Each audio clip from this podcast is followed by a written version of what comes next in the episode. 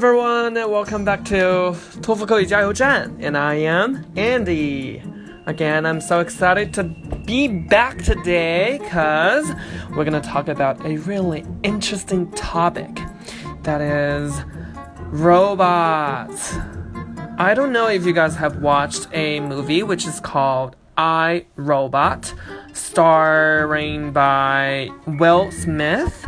So in the movie, the robots, you know, went really wild and they began to kill all kinds of people like crazily, thus taking over the world.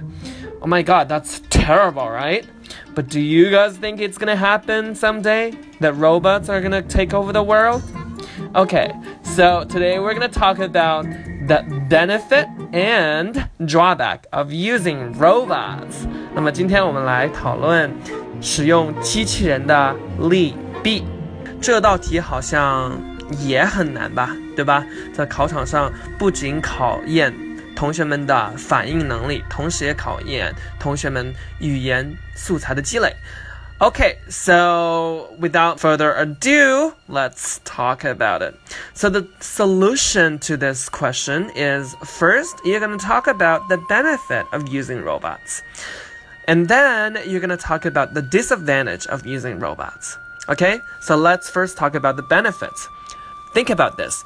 What is the benefit of using robot in our daily life or in scientific research or in work or whatever? When, where, and who invented robots? What kinds of robots? What can they specifically do? And what is the effect or outcome of using the robot?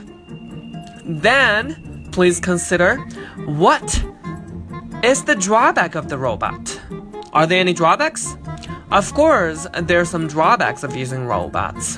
What are they? So now, are you ready? Let's give it a try. I'm going to give you my demo answer and please listen carefully. Well, I think the benefit of using robots is that it can save millions of lives. For example, recently, doctors from the US have invented nanorobots. What they can do is, first, they can go into the bloodstream and produce some chemicals to identify and fight against some diseases like cancer, tumor, or even viruses. Also, it can be used to repair DNA, RNA, and some cells. This is definitely going to save millions of lives. This is mind blowing. However, the drawback is that it might replace lots of workers in the factory, since it's really cheap and efficient. Thus, human laborers will lose jobs. So these are the benefit and drawback of using robots. Okay, are you ready? It's your turn. 好，这就是我们今天托福口语加油站为大家准备的 talk show。我们还有更多有趣的课堂以及留学的信息，希望大家关注我的微信号三三九幺六九三八六，更多与考试相关的内容与资料，敬请期待哟。See ya! Have a nice day!